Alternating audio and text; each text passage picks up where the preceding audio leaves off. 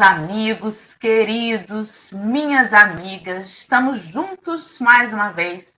Hoje é quarta-feira, dia 18 de janeiro. Estamos aqui começando mais um Café com o Evangelho, nesta manhã, recebendo calorosamente este bom dia. Quando bom dia é assim arrastado, com vários is e vários ais, é aquele bom dia, né? Que a gente já sabe que está vindo assim gostoso. Rejane, seja bem-vinda, abrindo o chat do café às 5h37 da manhã. Soninha Vale, em seguida, dando ali o seu toque, né? Cheio de corações no seu bom dia, as energias vão chegando. Tomás, Leime, como que tá o sul, Leime? Está quente aí? Porque aqui em Rio das Ostras chegou e o chegou o verão. Achei que não ia chegar nunca mais, porque o clima estava louco. Mas acho que chegou. Agora tá quente o negócio aqui. Agora os turistas estão curtindo praia, porque ó, o sol tá aí para cada um. Antes da gente continuar com os nossos amigos do chat aí na tela, vamos fazer a audiodescrição para os companheiros que nos ouvem, mas não veem a nossa telinha, nossos amigos deficientes visuais ou os usuários do podcast, né? Das, dos canais de podcast onde o nosso café é transmitido também. Estamos numa tela retangular do YouTube. O layout destes, desta sessão aí do Evangelho de Lucas é um fundo de tela numa cor creme com uma xícara de café branca vista de cima à esquerda. Temos no canto superior esquerdo uma tarja marrom escrito Café com Evangelho em letras pretas. Eu sou a Dora, estou no retângulo abaixo dessa tela, dessa tarja. Sou uma mulher branca, estou com o cabelo preso para trás na cabeça. Ele é castanho, com uma mecha grisalha na frente. Uso uma blusa de alça, né, com duas alcinhas verde e preta.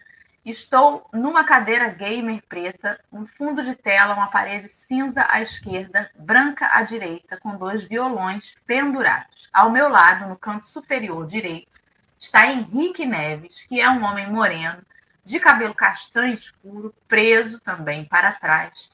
Ele usa barba e bigodes espessos, escuros, uma blusa cinza o fundo da tela é uma parede cinza com teto e lateral branca.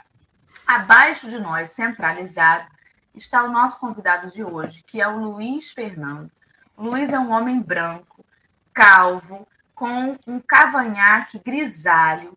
Ele usa uma blusa polo numa cor clarinha, né, meio rosadinha. O fundo da tela é uma parede clara com um dois quadrinhos acima da cabeça. No canto inferior direito, temos um desenho do bonequinho de Jesus, um moreno de cabelos compridos até o ombro, uma blusa branca. Ele sorri e acena para a tela. E os comentários dos nossos amigos surgem no canto inferior da tela. Muito bom dia, Henrique Neves. Bom dia, Dora. Bom dia, Luiz Fernando. Luiz, né? Bom dia. Eu acordei hoje querendo dar um, um bom dia especial para os professores, que hoje eu estou desejoso pelas voltas às aulas. Um bom dia para todos os guerreiros e guerreiras que estão fazendo malabares para entreter seus filhos durante as férias escolares. Bom dia, professores. Bom dia. Hashtag saudade. Hashtag saudade, professor. Bom dia. Eu achei que essa. Eu estou desacostumado, que na pandemia ficar em casa. E aí eu esqueci que tinha férias escolares. Achei que ia direto. Bom dia, Luiz. Luiz, apresente-se para nós aí. Quem é o Luiz? De onde vem? O que faz? Por favor. Bom dia, Dora. Bom dia, Henrique. Bom dia, queridos amigos, queridas amigas, irmãos, né? Antes de me apresentar, eu queria falar que só, você estava descrevendo, só o rostinho sorridente de Jesus não fosse ainda a simpatia de vocês, o rostinho sorridente de Jesus nos coloca em casa, né?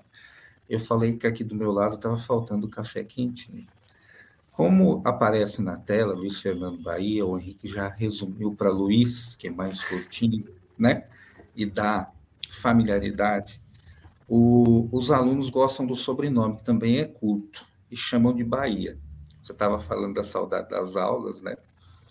É, como eu já falei, eu dou aula de história, também já ensinei no ensino superior, mas descobri que o meu público é realmente o ensino médio e as últimas, ah, os últimos anos do Fundamental 2.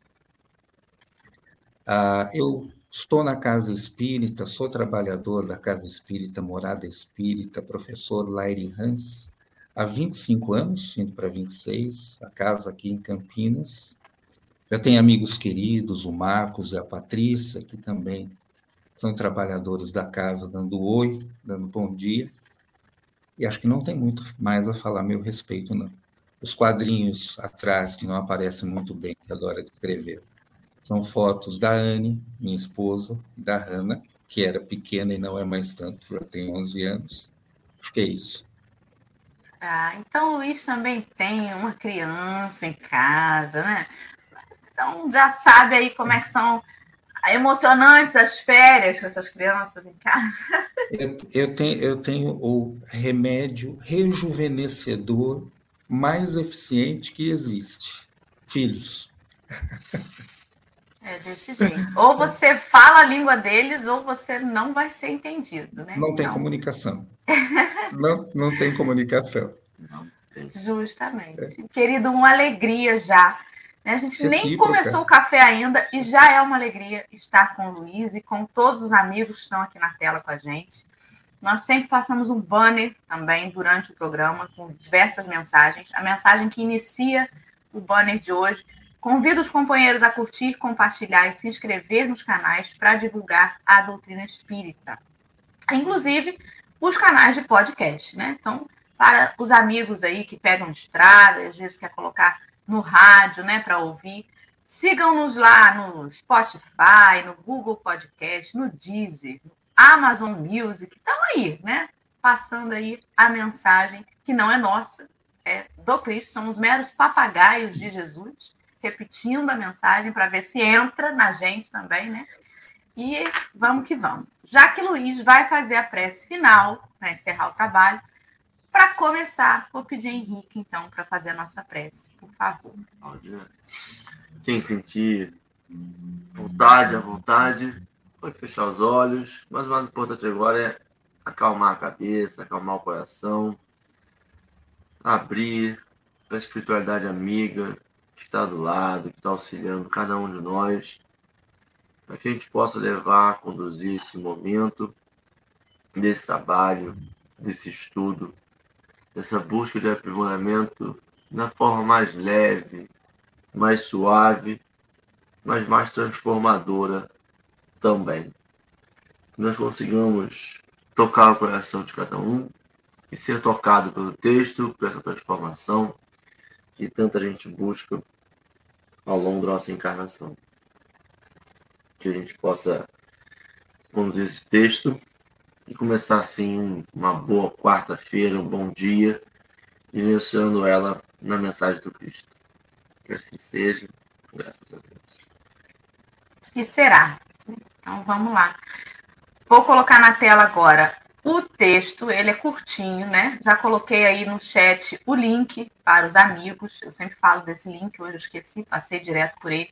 O link que vai levar você lá para o livro Consolador já está no chat. Se você não tem como acessar o chat de hoje, não tem problema. Vai lá no navegador, lá no Google, no Bing, onde você tiver navegador de internet e clica lá no, no site de busca O Consolador PDF Emmanuel, você vai encontrar lá. E a pergunta de hoje é a 308. O nosso amigo Luiz Fernando vai fazer a leitura na íntegra da pergunta e da resposta e a gente vai começar o bate-papo. Querido, pode ficar à vontade aí. Dora, só uma correção. Você tinha passado e apareceu embaixo também a 309. Mudou. É, é, é porque aparece no é. cartaz de divulgação e o, é. o, roteiro que a gente segue do Evangelho tá é pergunta hum. 308, mas você pode tá. utilizar as duas para a gente bater papo. Perfeito. 308 e botou a pergunta, 309. Ué? É, é mas tá É, tudo bem. 309. Não, é a 309, querido. É a 309, isso mesmo. Ai, meu pai. É a 300... Não, perdão, perdão, calma aí. Tudo vai ser Eu resolvido. tô, com, eu tô com ela aqui. Muita calma nessa hora. Peraí. Não fui eu mesmo que fiz bobagem. Peraí. Tem que parar aqui? Só um minuto, gente. Enquanto isso, por favor, os comerciais. Mentira, não tem comercial. Fui eu que botei Tá equivocado. tranquilo. Pronto. Agora sim, desculpa, Luiz. Ainda Imagina. bem que você já é de casa, né? Imagina, graças É a isso Deus. mesmo. É 309. Agora sim, vai lá, fica à vontade. Porque se eu tivesse preparado a questão errada, eu ia dar munição para um sujeito de minha estima que está aqui presente, que esteve com vocês na segunda-feira, para referendar que eu não sou mais jovem, que eu sou esquecido. E então começa- sou eu. né? Ele começa sempre as prédicas dele falando que eu sou esquecido, que eu já não tenho mais memória, né? E como nós damos nome aos bois aqui, é o senhor Marcos Bernardi, que iluminou Marcos, a partir de agora sou eu essa pessoa, hein? Bom, vamos lá com o Consolador. Vamos, É, querido. tá, na, tá na tela, né? É, mas eu estou lendo aqui no livro. Em que sentido devemos interpretar as sentenças de João Batista? A quem pertence a esposa é o esposo, mas o amigo do esposo, que com ele está e ouve, muito se regozija por ouvir a voz do esposo. Pois este gozo eu agora experimento. É preciso que ele cresça e que eu diminua. Aí tem a interpretação do nosso Emmanuel. O esposo da humanidade terrestre é Jesus Cristo, o mesmo Cordeiro de Deus que arranca as almas humanas dos caminhos escusos da impenitência. O amigo do esposo é o seu precursor, cuja expressão humana deveria desaparecer, a fim de que Jesus resplandecesse para o mundo inteiro no seu evangelho de verdade e vida. É bonito demais isso, Muito, né? muito bom. Então, agora vamos comentar a questão 319, né? Ah, 309, olha, eu tô demais. Vamos lá, e olha que eu tomei café já. Vamos, Luiz, me socorre. Você está testando, você tá testando meu coração e meu espírito, né? É isso. Bom, novamente, para quem chegou agora, a alegria é imensa, porque aquele que nos reúne é imenso, não é? É Jesus que está ali na tela de um jeito tão jovial. E falar dele, refletir sobre ele, é, é sempre muito bonito, nos preenche, não é? é? Como o café nos preenche materialmente, de outras formas, Jesus nos preenche. Eu estava conversando antes, e esses bate-papos iniciais que nós fazemos em bastidores, eles são muito gostosos, né? Vão nos deixando à vontade, então eu estou me sentindo num café muito gostoso, sentindo a brisa do mar que deve estar soprando, bem boa em Rio das Ostras, conversando, não só com a Dora, não só com o Henrique, mas com os nossos irmãos. E que bom que a mesa é grande. Eu comentava antes é, da abertura oficial que, embora é, nós já saibamos identificar quem é o protagonista da história, obviamente Jesus, não é? Eu comentava com os nossos irmãos é, a figura de João Batista. E eu dizia que, às vezes, sinto falta de João Batista no mundo, né? Nós começamos a conversa, as nossas conversas, a namorada, mesmo as aulas de estudo sobre a codificação, nós procuramos sempre colocar é, uma perguntinha. Tá certo.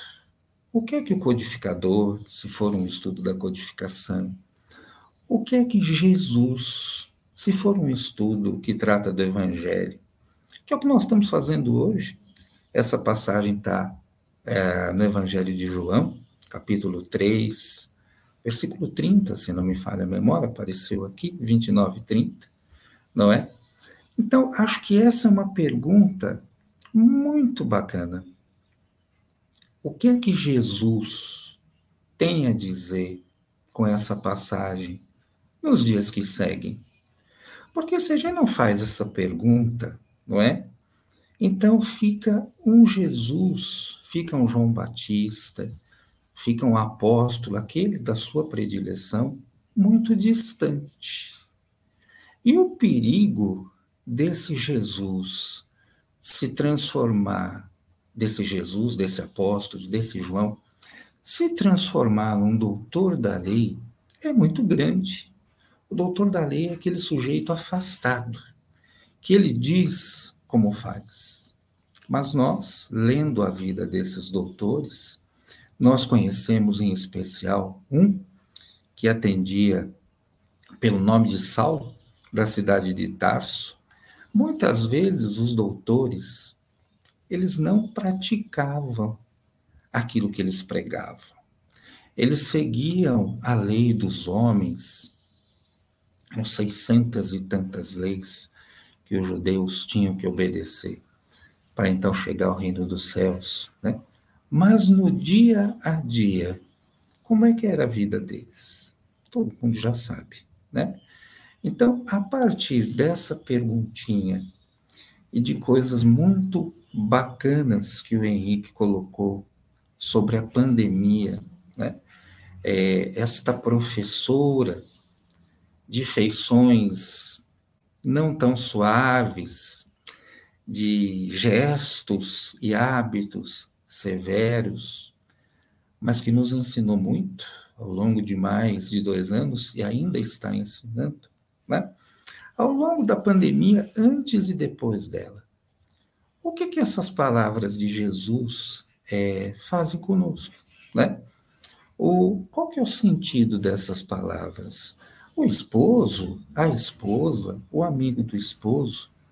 E aí eu dizia para os nossos irmãos Dora e Henrique que muitas vezes falta, faltou e quem sabe ainda faltará para nós o senso de João Batista.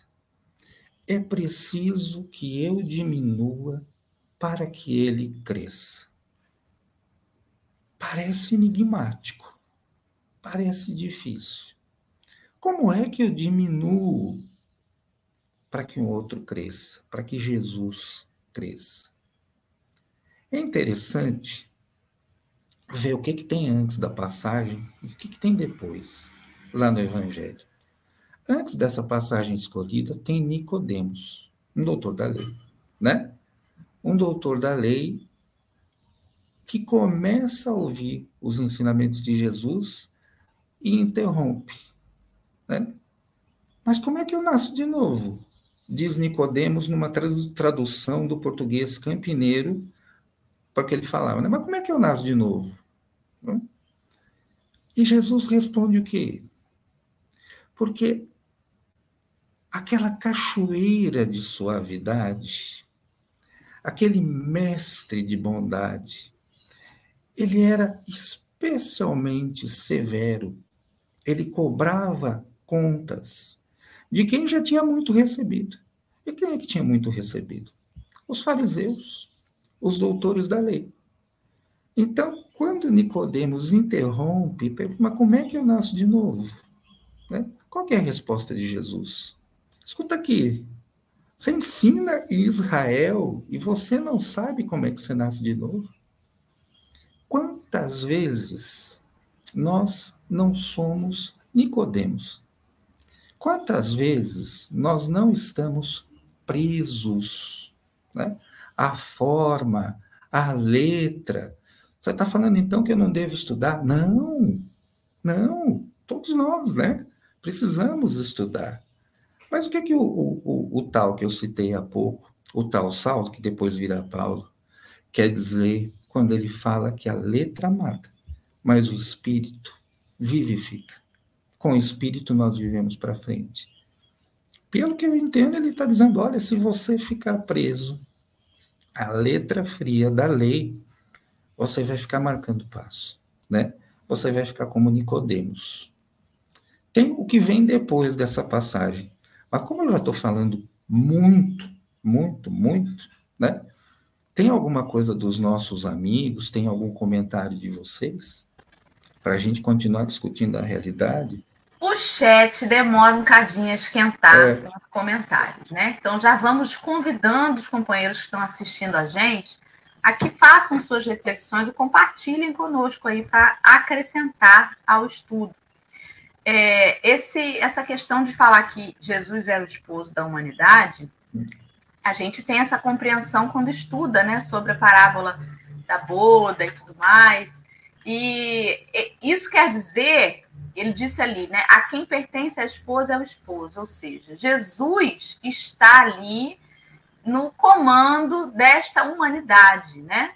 Esta humanidade não está sozinha. É neste sentido que a gente compreende isso, trazendo aí para esmiuçando esse, esse entendimento.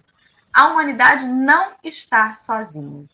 Jesus Cristo é ali essa figura do par dela, né? De toda a humanidade.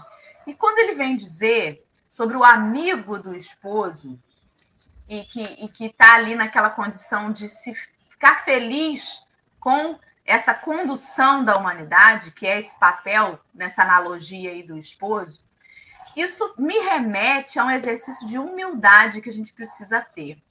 Porque muitas vezes a gente até ah, reconhece Jesus, né? entende Jesus como modelo e guia, mas tem hora que a gente briga com ele e diz: Eu sei o que é melhor, você não. Né? E o orgulho do ser humano não é de hoje, há muito e muito tempo, tem esse viés de brigar com a divindade, né? Seja ela qual for. Então não é uma coisa só dos espíritas. Em diversos segmentos religiosos, o ser humano faz essa ser humanice. O ser humano ele faz esse confronto com aquela figura que representa para ele é, algo maior, um modelo, enfim, né, algo que ele, que ele deve seguir ou respeitar. E esse orgulho faz com que a gente tenha catástrofes coletivas, que a gente ponha muitas vezes em risco essa esposa, que é a humanidade, né? Então, o meu orgulho, às vezes, faz com que eu passe por cima e tenha atitudes que prejudicam o coletivo. Eu estou agindo contra essa figura, nessa analogia, desse esposo. Tudo que eu faço e que reverbera no coletivo de uma forma negativa, eu estou atingindo simultaneamente a essa figura que está guiando a humanidade. Não tem jeito, gente. É assim. Se eu fizer alguma coisa na Mona Lisa, na obra lá, eu vou estar atingindo quem indiretamente? O pintor.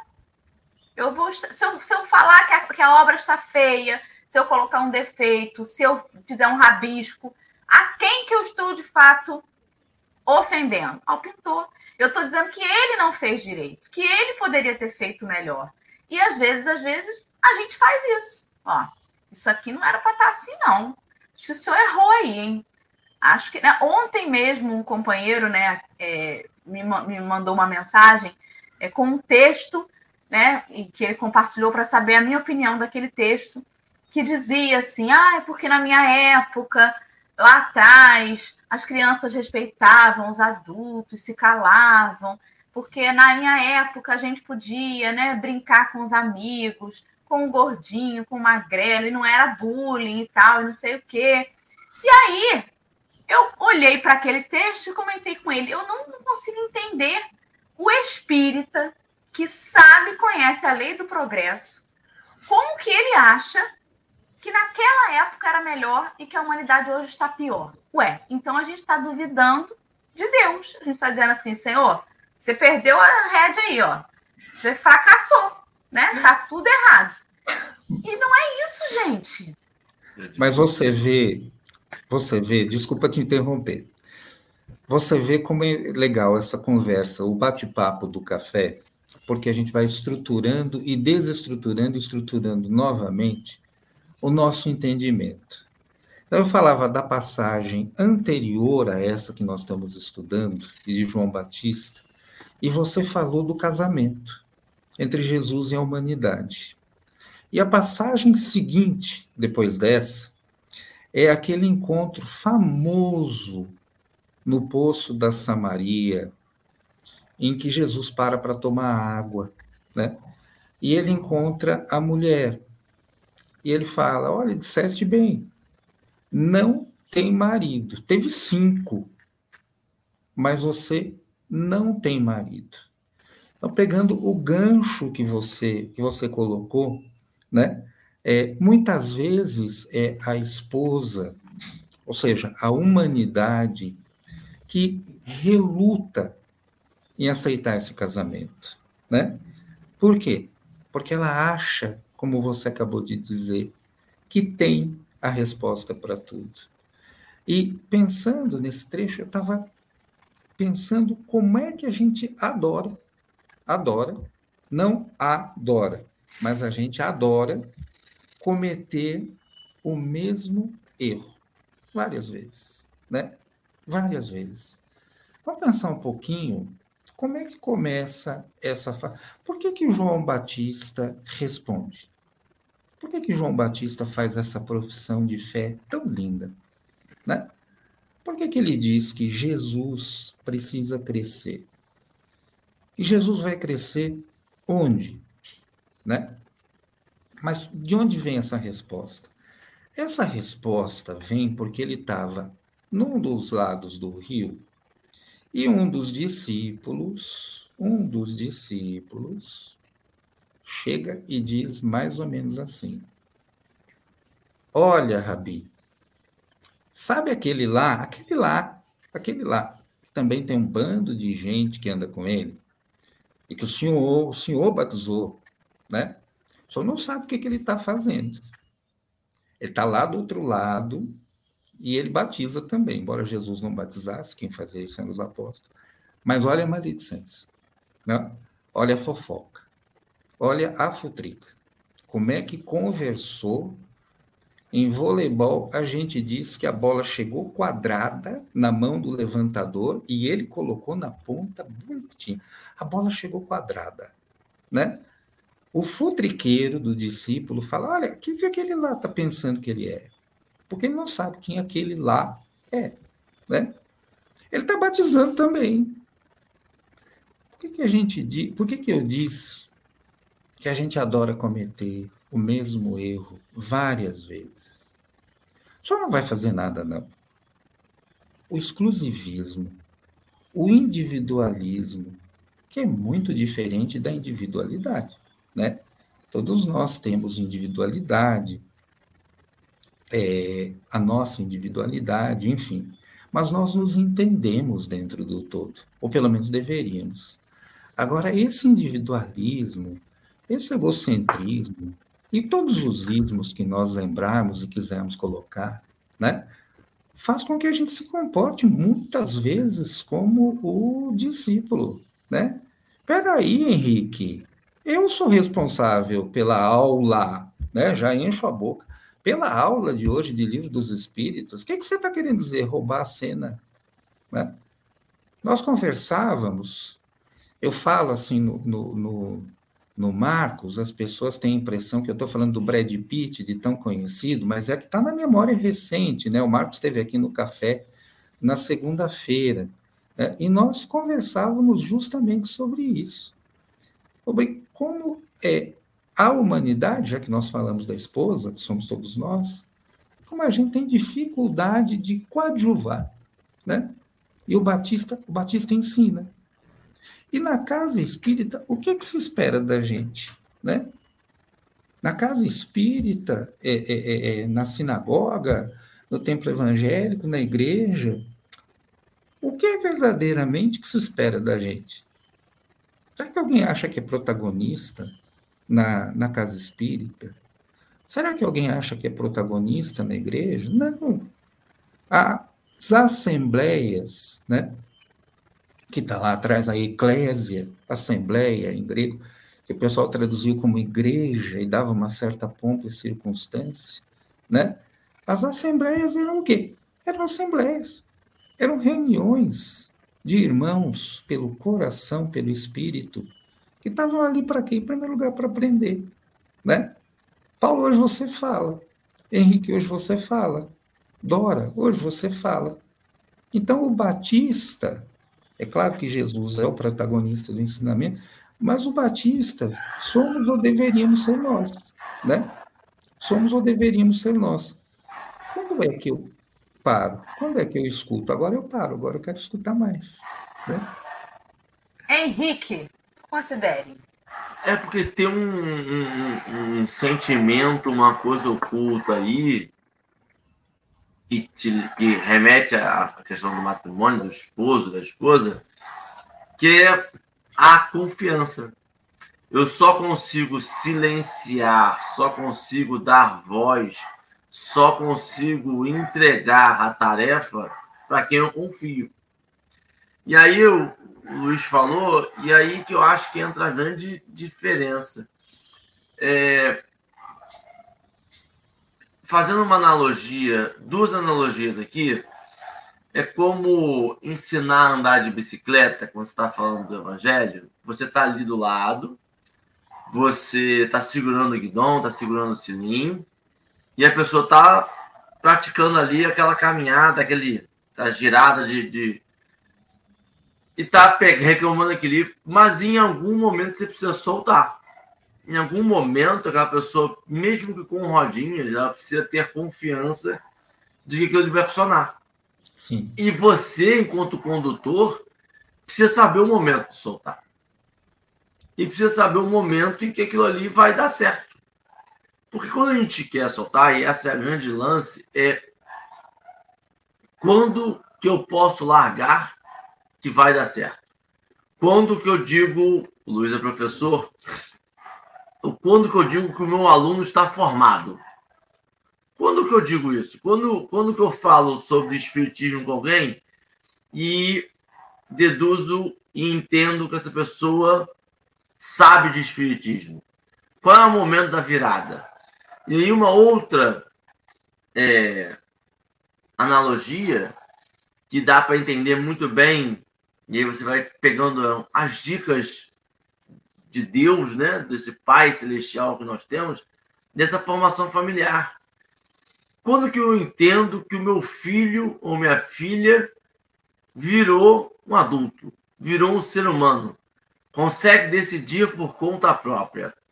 O quanto eu vou respeitar, quanto eu vou diminuir para que ele possa crescer?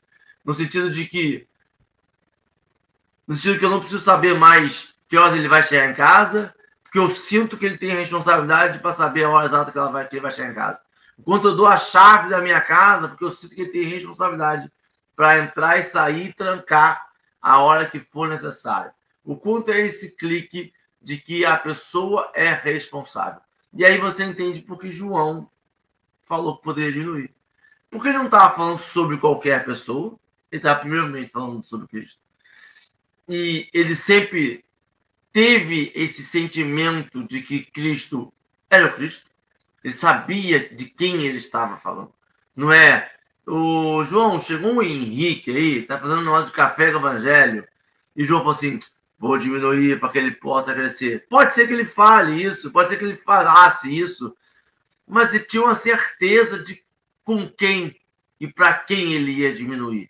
A importância que estava por vir de, daquele ser que estava ali falando, né?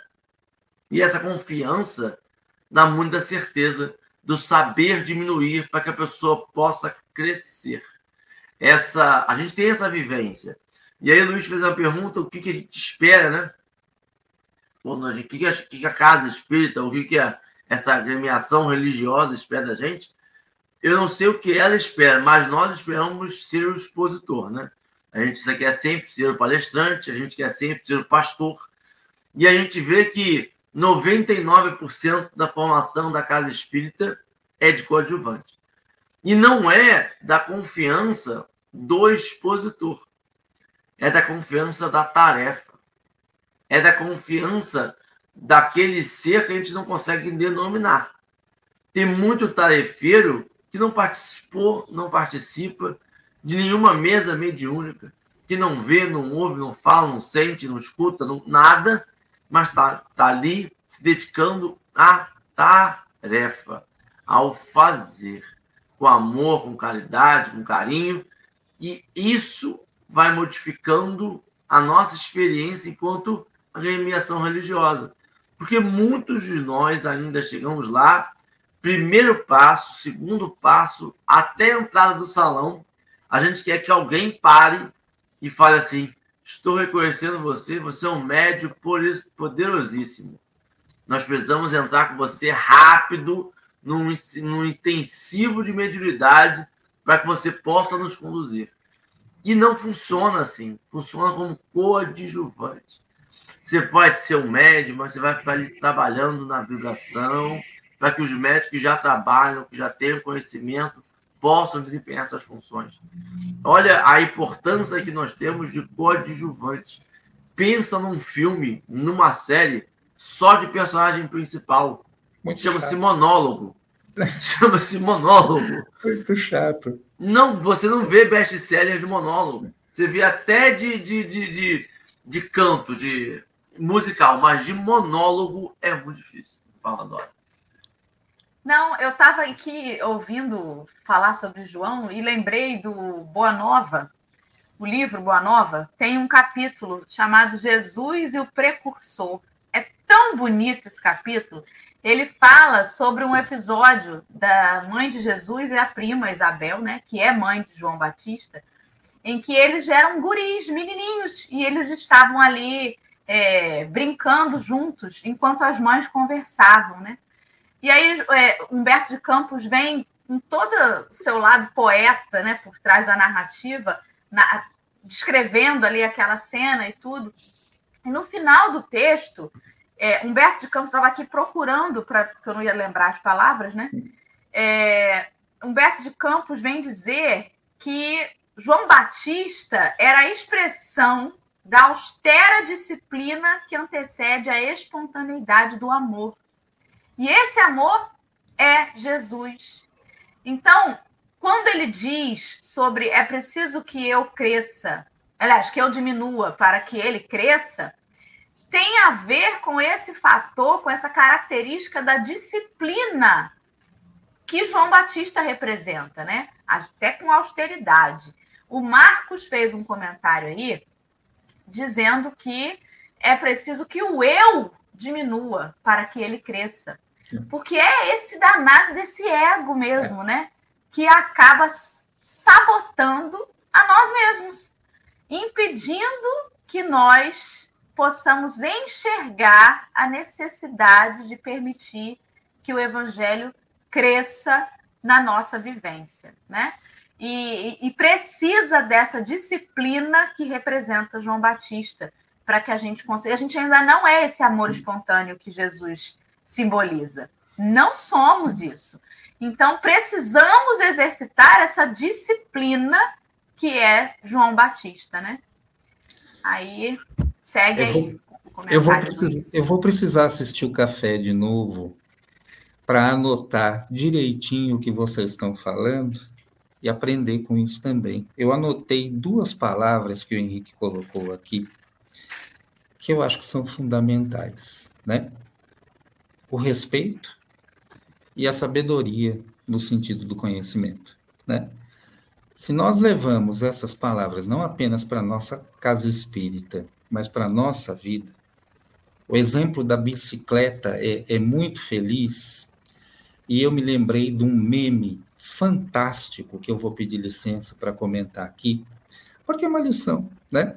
Nós ouvimos desde pequenininhos e pequenininhas que uma vez que você aprendeu a andar de bicicleta, você não esquece mais. Não, andar de bicicleta, aprendeu, não esquece. E o meme dizia assim: a vida é como andar de bicicleta. Você já fica esperando, né? Uma vez que aprendeu, não esquece mais. Não. A vida é como andar de bicicleta. Se você parar de pedalar, você cai. Né? Eu achei isso interessante. Né? Quando é que eu solto? Em primeiro lugar, quando eu respeito aquela individualidade. O comentário, ah, eu não posso soltar de qualquer jeito e entregar nas mãos da minha filhota, quando tinha quatro anos, eu falava, olha, toma aqui a motocicleta, papai sofreu um acidente feio no estatuto, mas eu tenho certeza que você vai dar conta. Não, não. Mas a participação do dia a dia, o casamento. E não o casamento na acepção que nós estamos pensando, né? A comunhão, o casamento de espíritos, de ideias, de corações, né? Faz com que você saiba dentro agora dá, né? Agora dá. Agora ela pode ficar com o instrutor. Eu estou à distância, eu estou olhando. E se você precisar, papai vai estar tá por ali, né? Mas agora você pode ficar com o instrutor na parede de escalada, que eu confio. Eu já conheci você e já conheci o instrutor. Então você pode ir, né? O respeito e o conhecimento. Aí a Dora comentou, coisa bonita, o Boa Nova, se a gente é pego meio desprevenido, a gente chora, né? Eu estava lembrando desse trecho, estava lembrando da resposta de Jesus. João vai primeiro. Uhum. Menino, dizendo, né? E aí a gente passou um tempo tentando entender o que Jesus quis dizer. Que João ia morrer primeiro. Não, Jesus não. Está preso na picuinha do discípulo que vem dizer quem está batizando. Né? Jesus está falando, ele vai me preceder. Ele vai. Porque tem alguns ouvidos, maioria, né, que ainda não estão prontos para o mel, para a fruta doce, né? Então é preciso que João chegue e coloque a disciplina nesse ponto. Além de precursor, a gente pensa numa ponte, né? Como assim uma ponte? Olha só. E aí vocês me corrijam se eu estiver entendendo errado. Como uma ponte? Porque Jesus não disse que ele não veio destruir a lei? É verdade, mas olha, ele falou isso e depois ele curou no sábado. Não é estranho? Não, não é. Porque ele estava falando de uma determinada lei. Ele não estava falando das leis que nós inventamos, né? Por exemplo, se nós tivemos na, tivéssemos na mesa, eu ia colocar uma lei. Os calvos tomam café primeiro e escolhem o pedaço do bolo de chocolate. Quem disse? Provavelmente um calvo, né? Provavelmente um calvo, né? Imperfeito. Não. Que lei ele não veio destruir? Aquela que está inscrita na nossa consciência, aquela que nós trazemos no nosso coração, e muitas vezes a gente fala, não, não sei, qual é? Né? Por que, que a gente faz isso? É a esposa. Que fala, mas casar agora? Né? Não, precisa casar agora, porque o esposo é o esposo é bondade, amor, misericórdia. Mas olha só, você está preparado ou preparada para consequências de retardar esse casamento? Porque essa é a pergunta, né? Nós falamos bastante da liberdade, nós adoramos falar de livre-arbítrio, desde que seja o nosso. Porque quando é livre-arbítrio do outro, aí a coisa complica. Respeitar o livre-arbítrio ali é mais complicado. Mas aí a gente esquece da outra parte, né? Da lição do livre-arbítrio. Tudo bem. E, de novo, aquele sujeito que trocou de nome que era Saulo e depois virou Paulo, né? Tudo me é permitido, mas será que me convém? Será que eu estou preparado para ação de atrasar esse casamento, de atrasar esse encontro? Será que eu consigo responder por isso? E aí a Dora falou da disciplina. João, então, João Batista, é a ponte, pelo menos, no, como eu falei, no meu entendimento ele faz a ponte entre a primeira revelação, Moisés, né, e a segunda revelação, que já estava ali, que é Jesus, né? Então, agora vai crescer aquele que é amor, bondade, misericórdia, mas responsabilidade também. A responsabilidade não muda. Henrique, já podemos começar as considerações finais, uma vez que já estamos caminhando para os últimos 15 minutos de café. Conclua seu raciocínio. É, eu vou.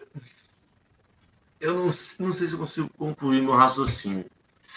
Mas é interessante, e foi interessante o café de hoje. Engraçado que eu fiz o café ontem, foi? Ontem. Foi.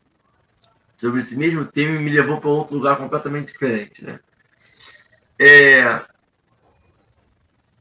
essa disciplina, né, que, que Luiz falou, é,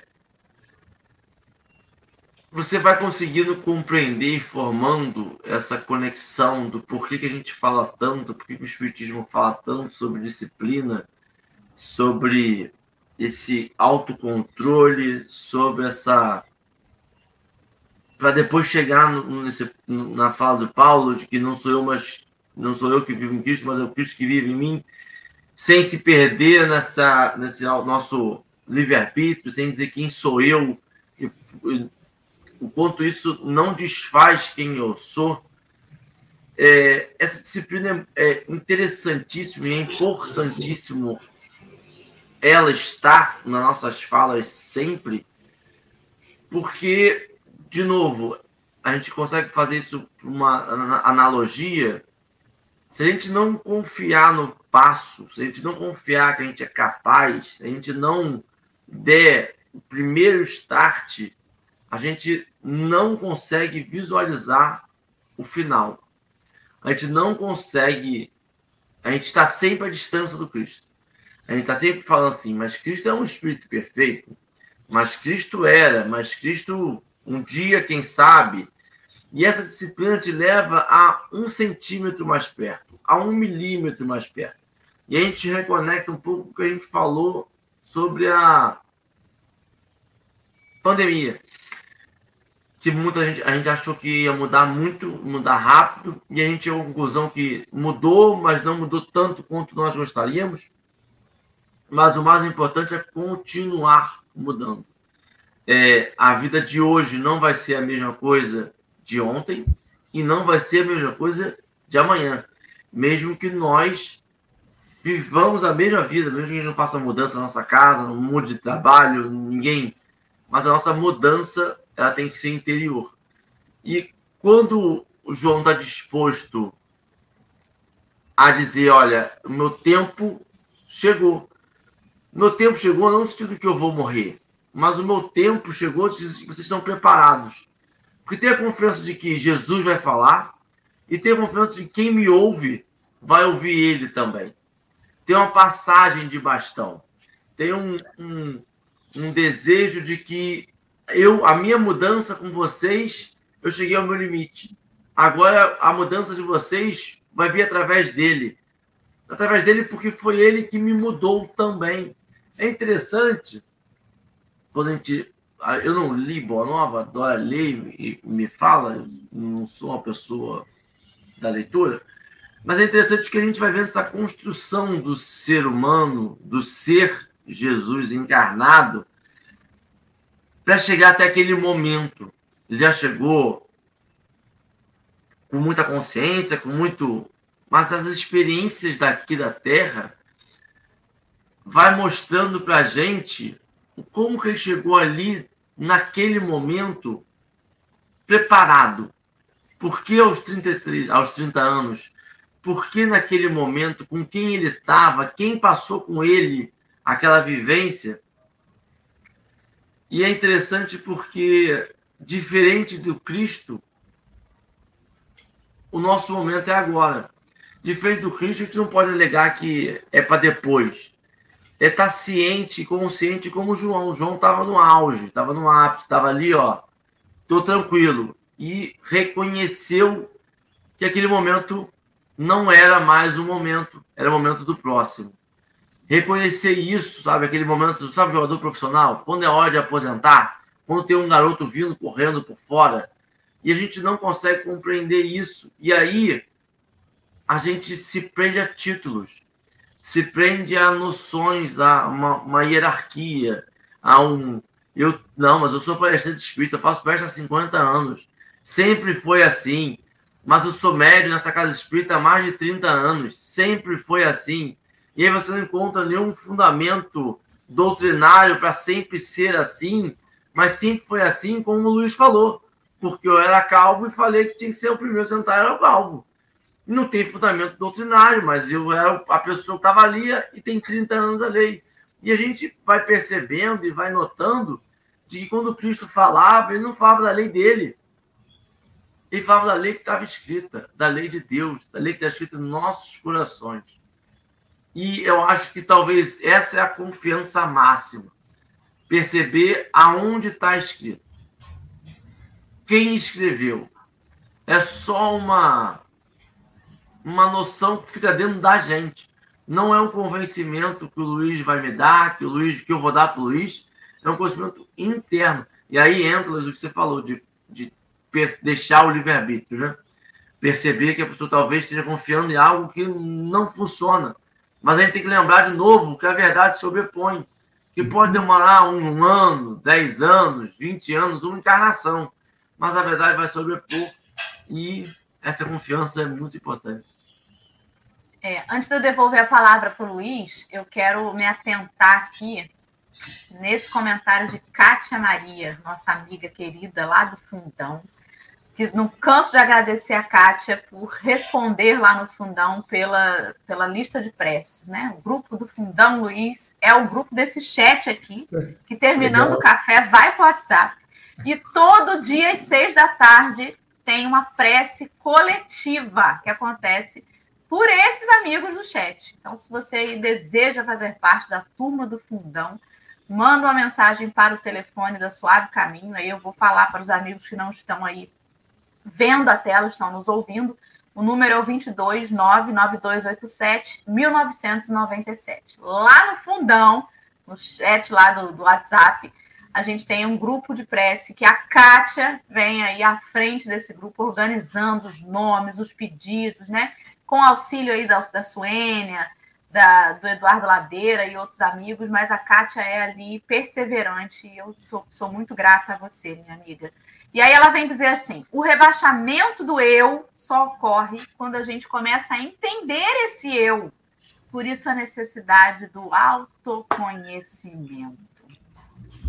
Para que eu permita que Jesus cresça e eu diminua, eu preciso reconhecer onde que eu tô demais. Onde que eu tô talvez exagerando. Onde que eu tô querendo parecer maior do que ele? E a gente não percebe, porque é muito sutil. O ser humano hoje em dia tem muito medo do anonimato. Tudo a gente quer deixar nossa rúbrica do lado, nossas iniciais, né? Quer marcar que foi a gente. Quando é uma bobagem, a gente faz assim, abafa, abafa, abafa. Mas se é uma coisa boa, a gente quer dizer assim, pode dizer que fui eu que falei, pode dizer que fui eu que fiz, né? Você divulga o bem, aí não divulga o bem, divulga o bem que você faz, né? Olha, ajuda aqui esse projeto que eu tô lá todo dia tal fazendo isso, né? Não é o projeto, você quer divulgar o que você faz. Então, sutilmente, às vezes, a gente deixa com que o nosso eu se sobreponha. E a gente só vai começar a calar o eu para que a causa maior apareça e ecoe quando a gente perceber né, os exageros do nosso ego. Então, Kátia, seu comentário foi brilhante. As considerações finais, então, foram de Kátia Maria nessa manhã, que, aliás, precisa voltar ao café aqui, né? Já tem mais de ano que Catinha veio, já fiz, refiz o convite. Ela falou assim: me chama de novo daqui uns meses. Vou voltar a chamar, Catinha. Você volta aí para ficar com a gente aqui na tela também. Luiz, querido, suas considerações finais. E aí você já pode emendar com a sua prece, por favor. Tá bom. Não, é, eu estava só tomando nota, e agora tomei nota dessa, dessa fala da Kátia também, né? E aí é a beleza da reunião da Assembleia. E quanto mais os indivíduos que compõem essa família é, se conheçam, quanto mais cada um consiga enxergar o seu lugar, o seu papel, mais eles estão inseridos no todo. Eu cito muito cultura pop e às vezes causa estranhamento. As pessoas falam, mas como é que vai citar é, Legião Urbana? Como é que vai citar as viagens de Gulliver? Eu falo, olha, é, eu fui formado por isso. Né? Eu não posso negar aquilo que me formou. E tem outra coisa que eu acredito também, é, e que está bem próximo nessa passagem, na explicação, antes, na explicação para Nicodemos. O Espírito sopra onde quer. Então, muitas vezes, através de figuras de linguagem, através de um filme que a gente vê, eu cito muito Indiana Jones e a Última Cruzada, e numa determinada cena capital do filme, é claro que o Spielberg não filmou para ensinar é, Tomás de Aquino e Escolástica. Não filmou para isso, né? É, não faria a bilheteria que fez se tivesse filmado para isso. Mas aquele que tem olhos de ver, aquele que já compreendeu a sua pequenez, ele consegue enxergar ali naquele filme e falar: bom, o que, que ele está dizendo naquela cena do abismo em que ele precisa atravessar, mas aparentemente tem um abismo intransponível para é, salvar o pai dele, que tinha sido baleado e está morrendo. Então ele vai atravessar, pegar o grau, tudo de maneira simbólica, né? O que, que é ali? Ali é assim: eu preciso diminuir para que ele cresça. É a minha fé naquele momento. Até aqui eu vim. Até aqui está no plano físico, está no plano da matéria. Depois não. Né? Então, isso é que a gente deveria ter no nosso dia a dia, mas que é muito difícil. Esse autoconhecimento, como a Kátia colocou, para todos nós. Ele vem garimpado, é a pedra bruta, né? Às vezes eu acho que eu posso fazer mais coisas, ou que eu conheço mais coisas do que eu de fato conheço, e aí vem aquela outra professora, a gente citou a pandemia, né? A dor de determinadas formas que chega e fala: olha, talvez você não conheça tanto quanto você conhece, né? Então, é isso é, que vocês colocaram e que eu estou levando do café. Eu estou levando do café com João Batista, com Jesus, com todos que estão aqui reunidos formando aquela corrente que o mestre disse que ia acontecer, que quando dois ou três estivessem reunidos em nome dele, ele estaria presente, e nós estamos sentindo, levando aquilo que também está na música da Legião, que é Paulo, agora eu vejo em partes, mas então veremos face a face, vai chegar esse momento da compreensão do todo, e ela é passo a passo, tijolo a tijolo, valorizando a obra de cada um, que é muito importante também. Prece. Vamos de prece, né? para fechar o nosso trabalho aí. Vai lá, Luiz. Eu vou fazer como o Henrique, convidar aqueles que se sentirem confortáveis para fecharem os olhos. Eu vou convidar uma pequena viagem que todos nós temos condição de fazer com o que nós conhecemos e com a nossa fé. Nós vamos agora visitar um lago, que é o lago de Genesaré, lá na Galileia. E nós vamos sentir o vento que vem desse lago, que parece um mar de tão bonito. Nós vamos sentir o clima nessa hora da manhã tranquilo mas principalmente, vamos receber dentro de nós o sorriso mais puro que já existiu nesse planeta de provas e expiações. Vamos sentir um abraço apertado, caloroso, amigo, amigo.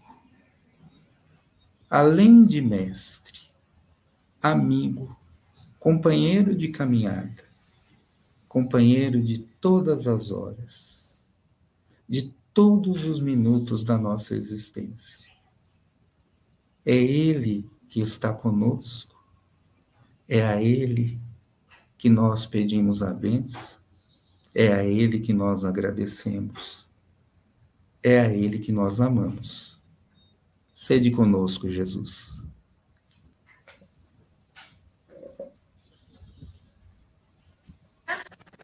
Viajei mesmo. Tive até que fazer um esforço para voltar aqui. A gente não quer voltar, né? É, menino. Olha que coisa boa, né? Nossa.